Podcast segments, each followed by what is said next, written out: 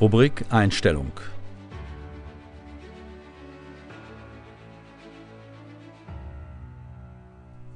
Pater Anselm Grün ist eine Ausnahmeerscheinung in Deutschland. Er ist Benediktinermönch, hundertfacher Buchautor und Redenhalter auf Veranstaltungen.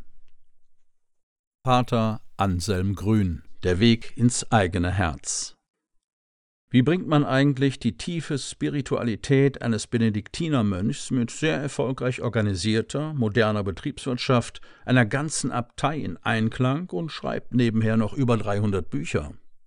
Pater Anselm Grün, inzwischen 75 Jahre alt, macht es vor. Er steht noch dazu jedes Jahr auf 200 Veranstaltungen auf der Bühne, seit 30 Jahren. Woher kommt diese Kraft, dieses tiefe innere Leuchten? Auf die Frage nach seinen Träumen sagt er, etwas in der Welt bewegen und Menschen dazu inspirieren, ihr Leben selbst zu gestalten. Hier sind einige Gedanken aus seinem Vortrag Wertworte in Freiburg zusammengefasst. Erstens vom sich ändern. Heute ist es sehr modern, dass man sich ständig verändert. Alles muss anders werden, aber im Verändern ist was Aggressives. Nimm beispielsweise Menschen, die seit zehn Jahren alle zwei Jahre ihre Ernährungsmethode ändern, ihre Lebensweise ändern und immer die gleichen bleiben. Warum? Weil sie das, was sie ändern wollen, ablehnen. Dahinter steht ein tief verinnerlichtes Ich bin nicht gut, so wie ich bin. Ich muss ein anderer werden. Doch es gibt das Grundgesetz, dass das, was ich ablehne, an mir hängen bleibt. Verwandlung ist viel sanfter. Verwandeln heißt, ich würdige, wie ich geworden bin. Es ist gut so, aber ich bin noch nicht der oder die, die ich von meinem Wesen her sein könnte. Zweitens vom Wachsein. Pater Anselm Grün verdeutlicht seinen Punkt mit einer Zen-Geschichte. Ein junger Zen-Mönch fragte seinen Meister, was kann ich tun, um die Welt zu retten? Der Meister antwortete, so viel, wie du dazu beitragen kannst, dass morgens die Sonne aufgeht. Darauf der Schüler enttäuscht, aber was nützen dann alle meine guten Taten? Darauf der Meister, sie helfen dir wach zu sein, wenn die Sonne aufgeht. Wir alle wollen etwas tun für die Welt. Wie können wir die Welt retten? Wir können unsere Lebensspur in der Welt eingraben und dürfen darauf vertrauen, dass es irgendwo eine Wirkung hat. Aber wenn wir unsere Spiritualität zu sehr überhöhen und meinen, wir können durch Beten die ganze Welt retten, merken wir, wir haben unseren eigenen Einfluss zu hoch eingeschätzt. Trotzdem haben das Beten und die Askese und all das einen Sinn. Den, dass wir wach sind, wenn die Sonne aufgeht und die Schönheit der Natur wahrnehmen. Beim Weltgipfel in Davos geht es um Klimaerwärmung. Es ist wichtig, dass wir darüber nachdenken, was wir tun können und was wir tun sollen. Aber es braucht vor allem eine Wachheit, so dass wir wieder wach wahrnehmen, was ist die Schöpfung und was ist die Natur. Dass wir wach sind, wenn die Sonne aufgeht. Drittens, sich bewahren, auf sich achten und die Unterscheidungsgabe.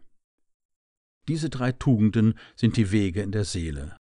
Achtsamkeit ist heute wieder ein Modewort geworden. Allerdings wird manchmal Achtsamkeit zu einem egoistischen Kreis in sich selbst, einem Ich achte nur auf meine Gefühle. Für die Mönche heißt es, auf den Menschen zu achten, der neben mir ist, auf die Natur achten, wahrnehmen, was ist. Das ist das eine. Das andere ist, sich zu bewahren, in seiner eigenen Mitte zu bleiben. Wir lassen uns oft aus der Mitte herausreißen. Wir reagieren auf die anderen, weil die uns ärgern. Dann sind wir nicht in der Mitte. Wir werden bestimmt von anderen, anstatt aus der eigenen inneren Mitte herauszuleben. Sich bewahren, auf sich achten und die Unterscheidungsgabe. Mönche reduzieren das Leben auf ganz einfache Dinge. Kommt die Frage auf, was soll ich tun? Dann sage ich, richte niemanden und sage immer bei allem, was du tust. Ich Wer bin ich? Diese zwei Wege verwandeln Menschen. Wie oft richten wir über andere? Achte mal darauf, wie oft du negative Gedanken über andere hast. Ich, wer bin ich? Wer bin ich eigentlich? Das führt mich immer wieder in die eigene Wahrheit. Viertens der Umgang mit Hass. Wir sind nicht verantwortlich für die Gedanken und Emotionen, die in uns auftauchen, sondern dafür, wie wir damit umgehen. Wenn ich Menschen begleite, erlebe ich viele, die ständig sich selbst verurteilen, weil sie negative Gedanken haben, Ärger oder Hass auf einen anderen Menschen. Zum Beispiel kam eine Frau zu mir, deren Mann Alkoholiker war. Sie hatte ihm gegenüber richtige Hassgefühle. Dafür hat sie sich sofort verurteilt. Ich bin eine Christin, als, als Christin darf ich keinen Hass haben, aber sie hat den Hass, ob sie will oder nicht. Die Frage für sie war, wie gehe ich damit um? Wenn ich den Hass auslebe, dann schade ich mir selbst und schade meinem Mann. Wenn ich den Hass unterdrücke, werde ich krank. Was ist die Kraft darin? Im Hass steckt der Impuls, ich habe auch ein Recht zu leben. Ich werde mit mir selbst konfrontiert. Dann wird der Hass verwandelt. Ich ringe mit dem Hass und dann erkenne ich, ich muss für mich selbst sorgen und nicht ständig auf den Mann fixiert sein und beobachten, was er tut. Gut. Fünftens. Der Weg zur Wahrheit. Pater Anselm Grün führt eine weitere Geschichte an, diesmal aus Asien. Ein Gelehrter, der die Weisheit Buddhas studieren wollte, suchte einen berühmten Lehrer auf und fragte ihn, was ist das Allerwichtigste in der Lehre Buddhas? Der Lehrer antwortete, füge niemandem Schaden zu, tue nur Gutes. Darauf erwiderte der Besucher verärgert, ist das alles, was du mir zu sagen hast? Habe ich deswegen die weite Reise auf mich genommen? Selbst ein dreijähriges Kind könnte sowas sagen.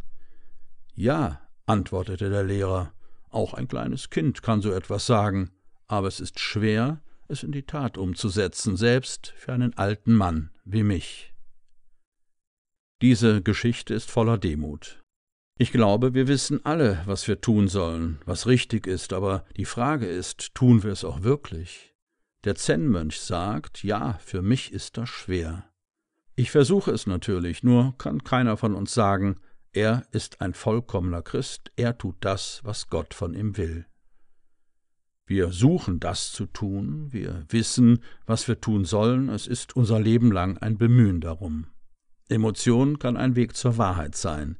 Die Wahrheit ist das Geheimnis. Das griechische Wort für Wahrheit heißt Aletheia. Das heißt, der Schleier ist weggezogen, der alles verhüllt.